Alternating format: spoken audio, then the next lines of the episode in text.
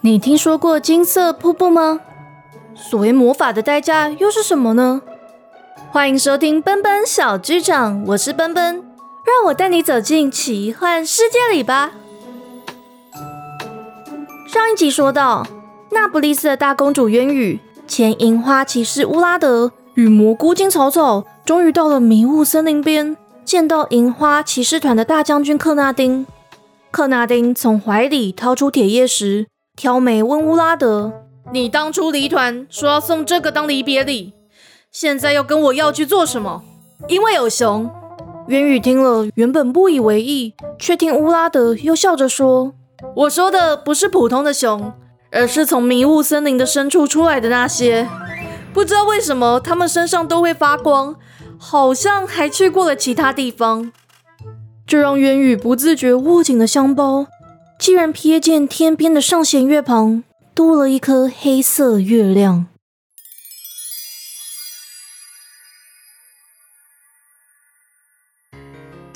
竹篮又剧烈的晃动了起来。元宇慌忙轻拍布面，把差点钻出来的草草又塞回篮子里，抬头就对上克纳丁的眼睛。呃，都是乌拉德乱讲话，才会害我没有拿好竹篮。乌拉德只是拿铁叶时在白马暗日的耳边晃了晃，暗日抬头嘶鸣几声，甩甩尾巴，感觉变得特别快乐。棕马春雨也好奇的凑了过去，反正只要暗日开心，我们就可以跑得快一点，这样竹篮里的小生物也会比较安心。乌拉德，你在说什么啊？渊宇抗议，又瞥了克纳丁一眼，但克纳丁没有深究。只是微微一笑，从银帐里翻出三指木杯和一壶茶。褐色茶水色泽温润，入入杯里时带有浓烈的药草香味。渊羽接过木杯，略微皱眉的喝下茶水，意外觉得入口滑顺香甜。而趁克纳丁拿杯子给乌拉德时，分了点给伸出小蘑菇杯的草草。克纳丁转回来时，渊羽已经站直身体。感受竹篮里的草草正小口小口的啜饮。小雨小姐，我敬您一杯。我这趟不能陪您进去迷雾森林，但到下次月圆前会尽量管控弟兄们的任务路线，请您保重。渊羽举杯，瞄了眼天空的白色弦月。克纳丁，谢谢你。但如果科夫特那里派军队围攻迷雾森林，你不要抵抗，我会担负起一切的责任。您总是这样为下属着想。克纳丁笑着摇摇头，一饮而尽，又帮自己斟了一杯，轻敲乌拉德手上的杯子。我也敬你一杯，期待你再次加入银花骑士团。乌拉德想起小时候在洛特尼村初遇克纳丁时的对话，嘴角向上勾起，却觉得茶水变得有点苦。他放下水杯。如当年一样，向大将军鞠躬致意。克纳丁大人，谢谢您。克纳丁依然大笑，雾气似乎因为他的笑声而消散。他握紧了乌拉德的肩膀，月亮照亮了他眼里的闪光。乌拉德，你永远都会是我的好部下。乌拉德刻意开朗地说：“感谢大将军夸奖，我知道自己一直比康崔还要厉害。”克纳丁敲了一记他的额头，豪迈挥手：“你就是这样喜欢乱讲话。”雾气刚好退了一点，你们赶快走吧。他们挥别克纳丁时，这位勇猛的大将军看来却有点寂寞。天空无云，也无星子，独自悬挂在夜空的弦月特别的皎洁，照亮了迷雾森林。草草在喝完茶水后，心情变得特别好。他爬出竹篮，好奇地观察自己来时经过的森林，小手在马背上挥啊挥，灰眼也热情地跟他说起迷雾森林里的所见所闻，啼叫声就融入森林里的虫鸣鸟叫里。少了伟伟和星星，渊羽沉浸在思绪里，时不时瞄向天空，湿润的风刮过他的脸。让他裹紧了斗篷和星星外套，而没注意到乌拉德解下了围巾，却又重新系上。白马暗日甩了甩尾巴，月亮升到天空的顶端，又更亮了一点，照亮远方一棵耸立的黄叶大树。哎，那里是八百年大树吗？元宇想起上一次来迷雾森林时，找到藏在黄叶里的讯息，忍不住兴奋了起来，也打破了沉默。乌拉德举起火把，往前方一照，雾气却突然从两侧席卷而来，遮住了眼前的道路。他抬头看了看还没被雾气遮掩的枝叶与月亮间的距离，估算地面影子的长度，跳下马，又拿铁叶石安抚暗日和春雨。我们就地扎营吧，天亮后再前进。渊羽一言要下马，草草就钻到他的怀里，不断发抖。春雨接着竖起耳朵，不断的吐气，马蹄微微踏地往后退。好，春雨不要怕。我们要休息喽。渊羽试着安抚春雨，却见前方的雾气渐渐被染成银蓝色的，闪烁着点点红光，而抱紧的草草，四周的虫鸣鸟叫声完全消失了，空气变得炙热难挨，还带点腐臭味。乌拉德悄悄站到渊羽身边，拉紧暗日的缰绳，灰眼则钻到他放在马鞍边的布包里。银蓝的雾气逼近，渐渐聚拢成一个庞大的形体。渊羽忍不住低声叫了出来：“师兄！”草草的小嘴一张一合，不停往渊羽的口袋里钻。乌拉德跳上马，对旁边的画书一指：“小雨小姐，你先想办法爬上去，我来引开熊。”乌拉德，你将会被吃掉！渊宇想拉住他的披风，乌拉德却轻轻推开他的手。没关系，我对这里熟，就交给我。突如其来的一声巨吼，就打断了他的话，也让他们动弹不得，说不出话来。熊无声无息地走出了雾气，蓬乱的鬃毛间杂银蓝色的光芒。它身躯庞大，看起来像是在夏天享用过森林里最肥美的昆虫，或是在河里猎捕了大量的鱼群。但当他看见这一行人，还是露出比月光更白的牙齿，张大了嘴。渊羽一行人却只能眼睁睁地看着熊逐步逼近。但月光洒落到熊身上时，他却停住了，像匹狼似的对月光嚎叫。春雨慌张吐了一口气，竟也解除了禁锢魔咒。所有的事情都在同一时间发生。乌拉德将铁叶石放在马儿旁晃了晃，暗日对熊嘶鸣，让熊后退了一步。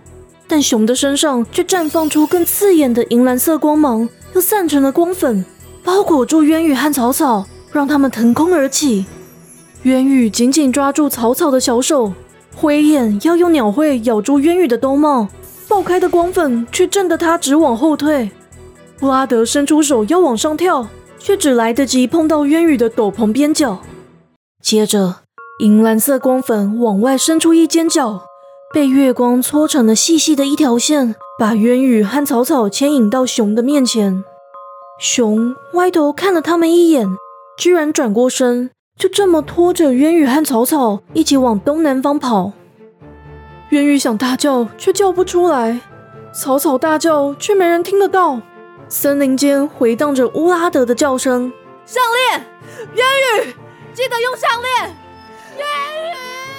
但虫鸣鸟叫声再次活络起来，也逐渐掩盖住乌拉德的声音。熊奔跑的速度很快，扬起的风尘打向花木枝叶，让黄叶漫天飞舞。但光粉很快就筑起光照，断裂的枝干就坠落在地。元宇在光照里连点风也感觉不到，稍稍放下心，捧起还在发抖的草草。草草的小嘴一张一合的，居然发出声音了。我们会不会被带去卖掉啊？草草，元宇忍不住惊呼了出来，发现自己又可以发出声音了。而草草还在继续说：人类世界怎么也有魔法？好奇怪哦！那这样，穆加诺特魔法师待在这里学魔法就好了啊，根本不用跑那么远嘛。还有，奇幻仙子也就不用离开家啦。对啊，要不然啊，他整天都说想不起来自己从哪里来，而且还说都听不懂我们讲话。草草说到这里，才发现不对劲。他仰头看渊宇，小小声问渊宇：“你终于听得到我讲话了？”渊宇抚摸他的俊伞，看了看身边的银蓝色光照，应该是因为我们待在这个地方吧。我会想办法逃出这里，你要紧紧抓着我。草草用力点头，爬进渊宇旗装里的口袋，探出俊伞，看渊宇推挤光照。但银蓝色的墙壁却粘住渊宇的手，他用力一拔，跌坐在光照的底部。草草慌忙拍拍他的手，熊大吼一声，声音模糊而破碎。渊宇小声问草草：“哎，他刚刚是说你们逃不掉吗？”“对呀，还说什么跟我走很安全。”“哼，安全的话就会对我们有礼貌一点了啦。”熊听到草草这么说，居然咕哝一声，听起来特别的无辜。元宇就抱着草草坐在光照底部，随着熊穿过重重桦木林，卷落黄叶，跳过干枯的蘑菇丛。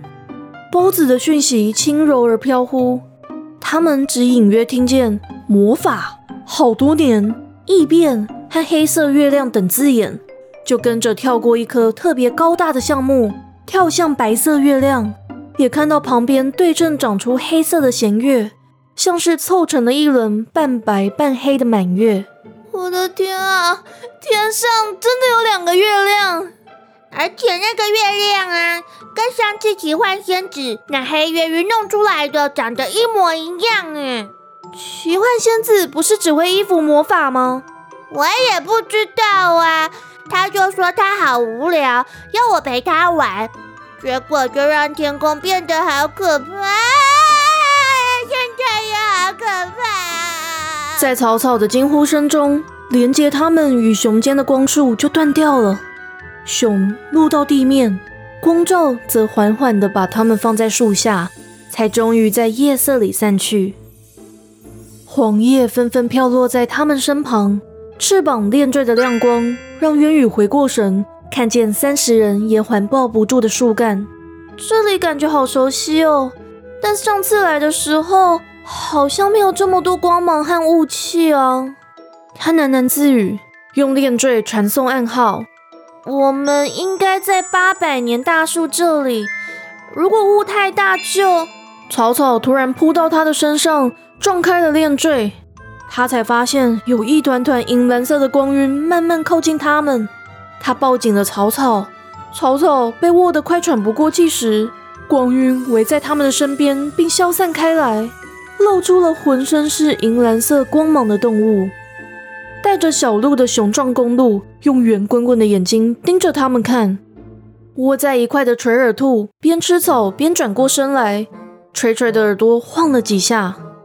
狐狸瞥了他们一眼，又往右钻进灌木丛。松鼠在树洞间穿梭，还抛了一颗不知道从哪里来的橡果给草草。野狼、野猪和松鸡等动物也从远方过来了。渊宇自知不是特别热爱小动物的公主，也没有唱歌哄它们的天分，就只能蜷缩在树干边。草草挣脱了渊宇的手，跳到地面。挺起瘦瘦的馅饼，大声说：“我是蘑菇精草草，你们要做什么？”动物们，你看看我，我看看你。垂耳兔伸脚要碰草草，草草又跳回渊羽的掌心，转头大喊：“你要碰我？我是骑士！”哎！渊羽拍了拍他的俊伞，定下心问：“我是这个国家的大公主渊羽，到迷雾森林里面来是要找魂之泉旁的结界。”你们有看到什么奇怪的现象吗？所有的动物都转向熊，各自发出杂乱的叫声。但在熊张开嘴时，都停了下来。在奇怪的河那里，有一道蓝蓝亮亮的墙壁。我们都是经过那里的时候，就沾到亮亮了，所以都变得好奇怪。云雨心想。亮亮大概指的是只有自己能看到的结界吧。他渐渐觉得自己像是在另一个世界，和雪藏兔和其他的魔法生物聊天，而放松了点，急切地凑近熊和动物们。请问要怎么走才可以在六天内到达结界？哪里？我是说亮亮那里。小鹿转头问爸爸：“六天是指什么？”垂耳兔甜甜的回答：“应该是指月亮变很胖的意思吧。”狐狸却钻出了灌木丛，用细细的声音叫：“应该是我吃六天食物的意思吧。”熊的大吼声盖住了动物们七嘴八舌的讨论。都不是六天的意思，是我抓了六只鱼。其他的动物露出嫌恶的表情。熊搔搔脸，又说：“反正亮亮离水很近，你就往太阳和月亮升起的地方走，应该抓完六只鱼就可以看到了。”草草听完，拉拉渊羽的斗篷下摆。渊羽，我们可以不要抓鱼就回家吗？渊羽笑了出来，把草草放到肩膀，对动物们点头：“谢谢你们。请问我们可以在这里过一晚吗？”熊点了一下头，又摇了摇头：“不可以。那个有尖尖东西的人来了，他头上的角感觉也尖尖的啊！”草草指着公路大叫。被小鹿瞪了一眼，又抱住渊宇的脖子，挥动小手示威。我说的是人，还有两匹太乖的马。哦，先来的猫头鹰也被黑黑月亮控制了吗？你也看得到黑色月亮吗？渊羽边问边往天空看，淡黄色的叶片遮住了整片天空。就是因为黑黑出现，亮亮才会出现哦。草草在肩膀上说悄悄话，他为什么都要装可爱讲话？但熊还是听到了，大声说：“你这颗蘑菇不乖乖待在地上，还这么没礼貌！”我才不是普通蘑菇，我是蘑菇精。正当草草和熊要吵起来时，猫头鹰灰眼飞到他们中间，用翅膀挡住了冲突。不要吵！乌拉德大人，等下就要来了。渊羽听到灰眼也开口说话了，颓然倒在树干边。我觉得这个世界上应该没有任何事情吓得了我了。但他刚说完，金色大门竟马上矗立眼前，还隐隐约约听见有人呼喊自己的名字。他只喃喃喊了喊精灵王子。答应。多日来的疲惫就让他直接晕了过去。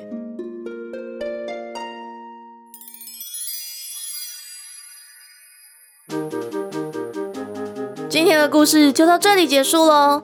想知道后续，请记得订阅奔奔小剧场。渊羽上一次走进迷雾森林，又见到八百年大树的场景，可以回头收听第四十五集《迷雾森林的春天》。而乌拉德初见银花骑士团，又认识克纳丁的场景，是在赞助回馈电子报的文字故事里面。所以，如果想知道故事的花絮，或者想要知道一些跟世界观相关的故事，都欢迎订阅赞助方案。我有的时候应该也会把一些简单的故事，或是一些奔奔朴实无华的生活日常、故事创作心得等等，更新在脸书和 Instagram 官方账号，也欢迎大家来追踪。我们下次见，奔奔小剧场下回待续。